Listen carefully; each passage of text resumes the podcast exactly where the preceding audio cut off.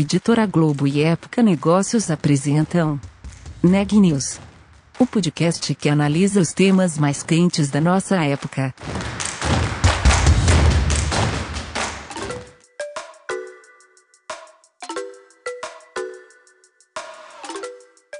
Olá, meu nome é Daniela Frabasile, eu sou da Época Negócios e esse é mais um episódio do nosso podcast Neg News, nossa série de reportagens especiais sobre a pandemia do novo coronavírus.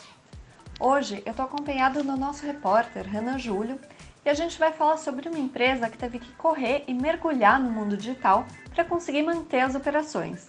Conta um pouco pra gente, Renan. Olha, eu conversei com a Anete de Castro, britânica que mora no Brasil há mais de 30 anos e que é CEO da Mallory, uma empresa produtora de eletroportáteis como ventiladores, cafeteiras, entre outros. A executiva falou sobre o impacto da pandemia nos seus negócios. Com fábricas no estado do Ceará, um dos mais atingidos pelo novo coronavírus, a empresa teve que recorrer ao digital para seguir vendendo.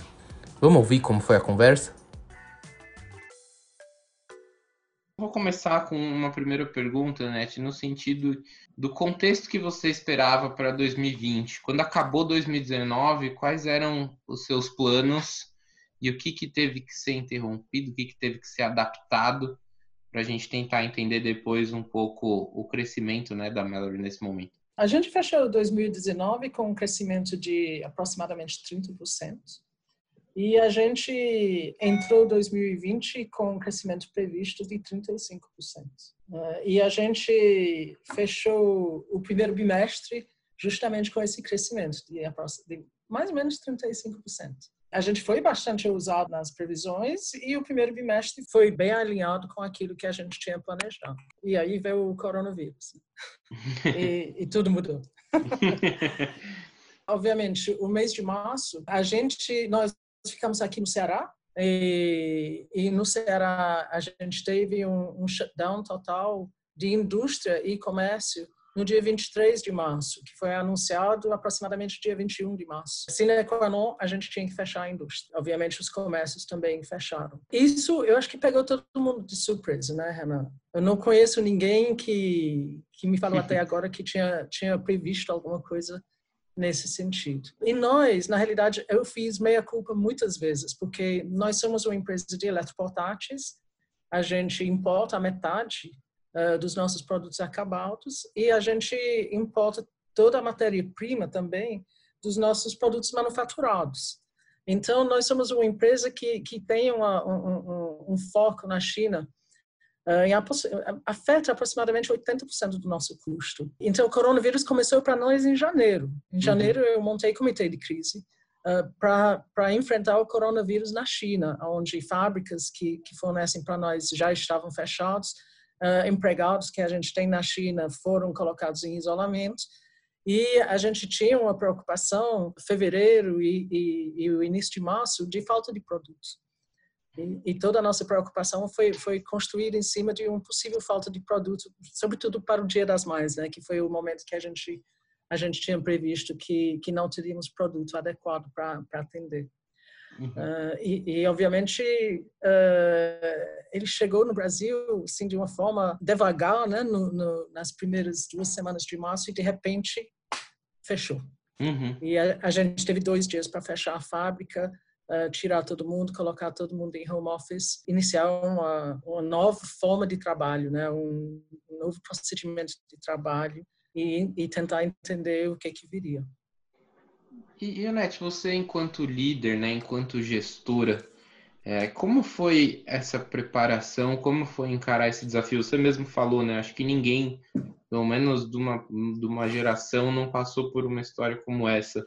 Como foi para você, enquanto líder, assumir esse papel? Eu, pessoalmente, eu estou extremamente tranquila referente a tudo que está acontecendo. Tranquila na forma que eu estou enfrentando.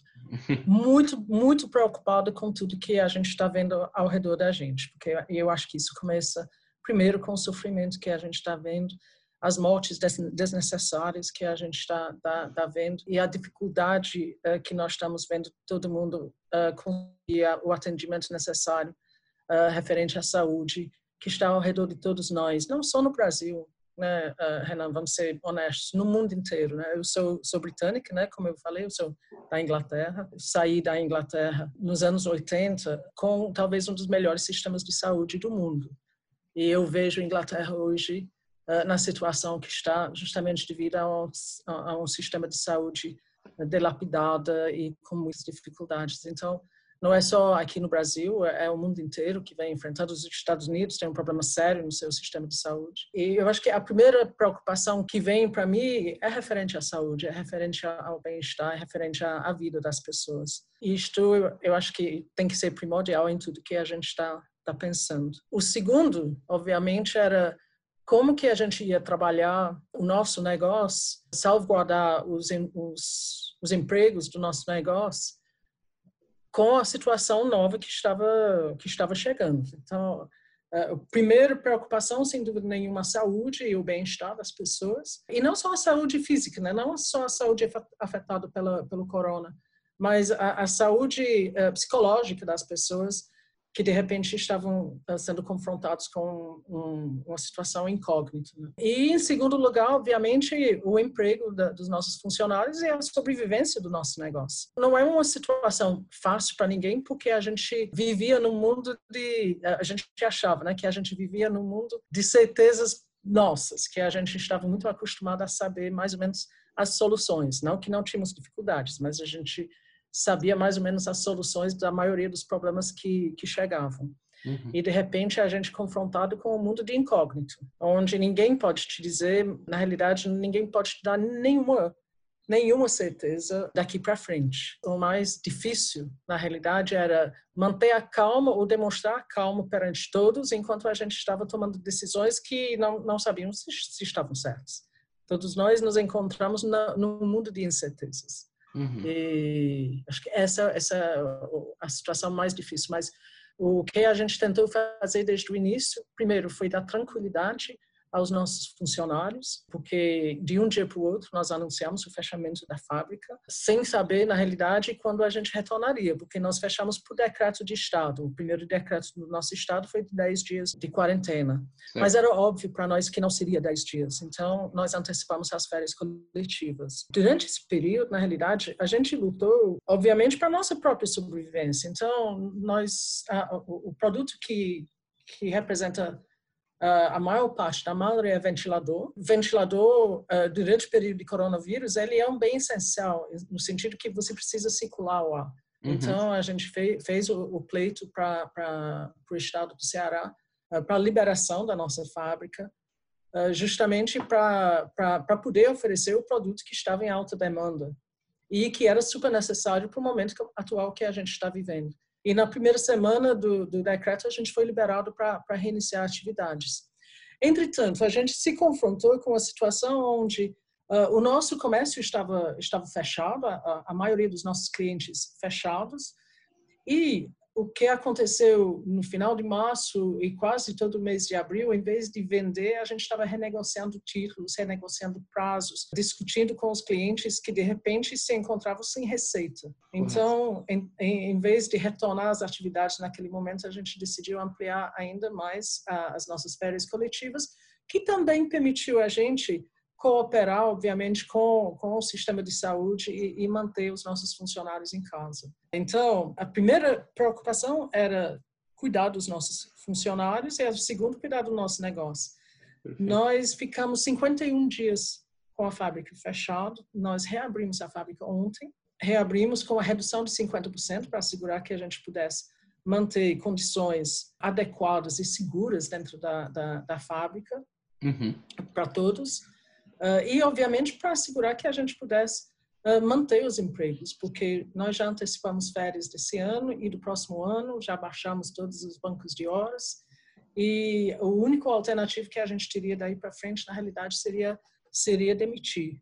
Uhum. E a gente fez algumas demissões, poucas, mas uh, o que a gente não queria seria demitir e prejudicar todas as possibilidades de recuperação uh, de volumes e de mercado da, daqui para frente. Então, ontem a gente reiniciou as atividades fabris. Durante o período, esses 51 dias, uh, a, a, minha função e, e, e, de muitos outros líderes dentro da organização uh, foi de tranquilidade para os nossos funcionários. Fizemos lives, fizemos uh, uh, trabalhos de, de colocar os nossos funcionários como vendedores, colocamos eles em sites parceiros, fizemos trabalhos de, de conhecer melhor os nossos, nossos funcionários, incentivamos o voluntariado em todos os sentidos, acompanhamos tudo que eles estão fazendo. Então, a gente manteve, eu diria, um, um, contato e uma comunicação com os funcionários de todos os níveis de uma forma muito, muito mais ampla do que a gente já teve em toda a nossa história. É justamente para manter tranquilidade. Desculpa te interromper, né? São quantas pessoas hoje na operação? A gente, a gente entrou o Corona com aproximadamente 600 funcionários. Uh, hoje a gente está com aproximadamente 550 funcionários. Perfeito. E vocês também tiveram um movimento para o mercado digital, correto? Como é que foi isso? Uh, bem, uh, a Mallory uh, não é uma empresa com muita força no mercado digital. A gente tem uma participação no digital dos nossos próprios clientes. aproximadamente 5% do nosso faturamento é vendido via, via o e-commerce dos nossos próprios clientes. E o nosso próprio digital, loja própria, na realidade, tem uma, uma, representatividade muito baixa, era, era insignificante para nós. Uhum. Uh, a expectativa esse ano era aproximadamente 2,5% no, no, na loja própria da Mallory. Não, não era um foco, a gente focava muito via o nosso próprio cliente. Mas, obviamente, a gente uh, se encontrou com o nosso comércio fechado. A, a Mallory ela tem uma dispersão de vendas muito grande, então a gente vende muito para o pequeno e médio varejista uh, ao redor do país todo. Uh, então, uh, nós não tínhamos opção, a gente tinha que encontrar o nosso caminho. Em um mês, a gente montou o, o, site próprio da Mala, plugamos já em vários marketplaces e a gente mudou totalmente as expectativas nossa. A, a gente, a gente espera até o final de, desse ano de duplicar o volume que a gente, a gente tinha no, no e-commerce simplesmente através dos esforços que a gente fez nos últimos 30 dias. E, e talvez levar isso e, e, manter esse tipo de operação, Anete? Sem dúvida. É, é, é, um, é, um, caminho sem volta, é um, é um caminho que a gente sabia que a gente tinha que ter. É, eu acho que cada indústria ela tem que ter, uh, ela tem que ter claro o, qual é seu foco no e-commerce a gente está construindo a nossa própria estratégia de, de articulação no, no, mercado digital. Nós não queremos ser, ser concorrentes do, dos nossos clientes, a gente quer agregar através do digital. Tanto é que quase tudo que a gente vendeu nesse último mês via digital foi um trabalho criado com impacto social, porque comprando no nosso site você doava ventilador durante o mês de, de abril. Uhum. Uh, então a gente tem uma, a gente está nesse momento construindo a nossa estratégia de de e-commerce, ele vai ter um viés diferenciado. É para demonstrar o que, que é a, a Mallory, a gente também divulgar bem a nossa, a nossa imagem institucional, uh, os nossos desejos. Uh, a gente é uma empresa que, que, temos um foco muito grande no impacto social, de uma forma bem discreta, mas a gente entendeu que chegou o momento da gente estruturar isso melhor e demonstrar o que a gente está fazendo e incentivar outros também a, a fazer e compartilhar. E via o e-commerce próprio, fica muito mais fácil a gente fazer isso. A gente tem muito mais ferramenta para fazer esse trabalho. Então, Perfeito. nós estamos nesse momento construindo essa estratégia, mas, mas muito animados e, e, não nego que é uma das áreas que está que está uh, me envolvendo bastante. Legal. Outra dúvida que eu tenho, quase encerrando, Anete, é no sentido do home office, assim, como foi para você ter que como você falou, né, praticamente do dia para a noite, é, trabalhar de casa. Como como está sendo essa experiência? É, você acha também que é uma realidade, né, aquele novo normal que muita gente tem falado? Você acha que talvez seja um modelo que seja adotado dentro dos limites? Claro que uma, um negócio como o de vocês pode oferecer? Você acha que é, que é algo que vem para ficar? Sem dúvida. Talvez a gente estava fugindo das verdadeiras vantagens de, de home office. Né? Para mim, pessoalmente, foi excepcional. Que, é, eu tenho muita sorte, sou privilegiado. Eu moro numa casa, numa casa grande, meio que uma, uma chácara que você chama em São Paulo. Né? E, e, os meus filhos voltaram para casa, então eu, eu estou no céu, eu não posso negar, e eu agradeço todo santo dia uh, a situação. Para todos, vem sendo uma situação mais complexa, porque, obviamente, nós estamos funcionando em home office no país hoje, mas um, um home office não estruturado. Né? Nós estamos funcionando num home office forçado, que significa sem as estruturas necessárias, uh, sem a disciplina necessária e sem o treinamento necessário para o home office. Home office não é fácil. Ele, ele exige disciplina total do funcionário, uh, ele exige o, o, fisicamente uma estrutura que muitos não tinham em casa, tanto é que no comércio, cadeiras, mesas, uh, luzes, etc., eles cresceram muito uh, durante esse período, né? E todos nós vamos ter que nos adaptar. O home office vai continuar. Eu, eu acho que a gente entendeu muito que, que existem muitas vantagens. Eu estou trabalhando muito mais do que antes, porque, obviamente, duas ou três horas no trânsito todo dia hoje está dedicado ao, ao, trabalho, mas a gente vai ter que adaptar e, e organizar corretamente isso ao, ao, longo do tempo. Nós também nós estamos começando a fazer isso. A gente já está gerando curso de home office para os nossos funcionários. Estamos obviamente adaptando o, cadeiras uh, para as pessoas. Tem um problema de internet na casa de alguns, então a gente vai ter que se estruturar para um home office verdadeiro. Não creio que ele vai substituir uhum. o, o nosso trabalho normal, mas, mas o home office veio para ficar e a gente vai passar uma boa parte do nosso tempo uh, trabalhando dessa forma, mas a gente precisa aprender realmente a fazer isso corretamente ainda. Legal. E minha última pergunta, Net, queria saber o que, que você espera é, do seu negócio no pós-Covid, né? É difícil falar, enquanto a gente está vivendo um momento tão difícil, mas eu queria saber o, o, que você acha que você leva de aprendizado e que deve ficar aí nesse pós-coronavírus. Bem, a aprendizagem são todos os dias, né? Eu acho que uh, a hierarquia uh, acabou e a gente está aprendendo todos os lados de todas as pessoas e isso para mim é uma é um das, das maiores dos maiores ganhos que a gente teve nesse, nesses últimos tempos uh, a generosidade de, de, de, conhecimento de compartilhamento de, de conhecimento excepcional e a gente precisa aproveitar ao máximo disso então muita aprendizagem todo dia uh, estou aprendendo muito Eu acho que a gente começou a, a conhecer melhor todas as áreas do nosso negócio né? a gente a gente de repente se confrontou com tudo. Obviamente a gente precisa entender que o nosso negócio vai mudar e a gente está se preparando para o para o novo negócio nosso e, e em vez talvez de, de ter um, um, um, gestão de risco na minha frente ou um mapa de risco, a, a gente está começando a construir um mapa de certezas para a gente uh, certezas de mudanças, certezas de, de, de, formas diferentes, estruturas diferentes, produtos diferentes. A gente está muito, muito animado. Esse mês de maio vem sendo bem melhor, os negócios começaram a, andar melhor, as vendas estão acontecendo. Dificuldade enorme, obviamente, em rentabilidade por causa do dólar. Então, é, essa esse é um, um, problema que vai fazer com que muitas indústrias vão olhar muito mais para dentro, ver o que, que a gente consegue uh, diminuir de dependência no exterior. Uh, mas muitas oportunidades. Então, nós estamos trabalhando nisso e, e bastante confiantes. Notícias do dia. Nesta terça-feira, dia 19 de maio, a Caixa começou a pagar um novo lote do auxílio emergencial de 600 reais. Nesse grupo estão incluídos 8 milhões e 300 mil beneficiários que ainda aguardam o pagamento da primeira parcela. São trabalhadores informais, autônomos, microempreendedores individuais e outros inscritos no cadastro único. A liberação do dinheiro será feita até o dia 29 de maio, de acordo com o mês de aniversário de cada beneficiário. No total, serão creditados 5,3 bilhões de reais.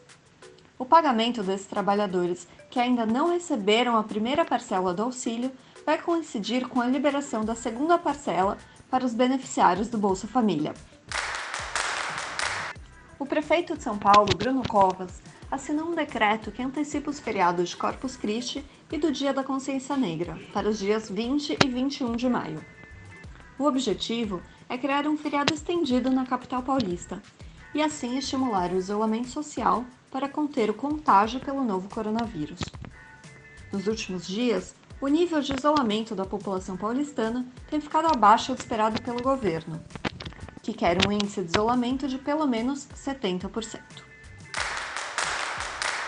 O Ministério da Saúde atualizou os dados referentes à pandemia do novo coronavírus aqui no Brasil. Até agora, temos 271.628 casos confirmados da doença. O número de óbitos, pela primeira vez, superou mil casos em 24 horas. Isso nos dá um número acumulado de óbitos confirmados de 17.971. O Neg News de hoje fica por aqui. A gente volta amanhã.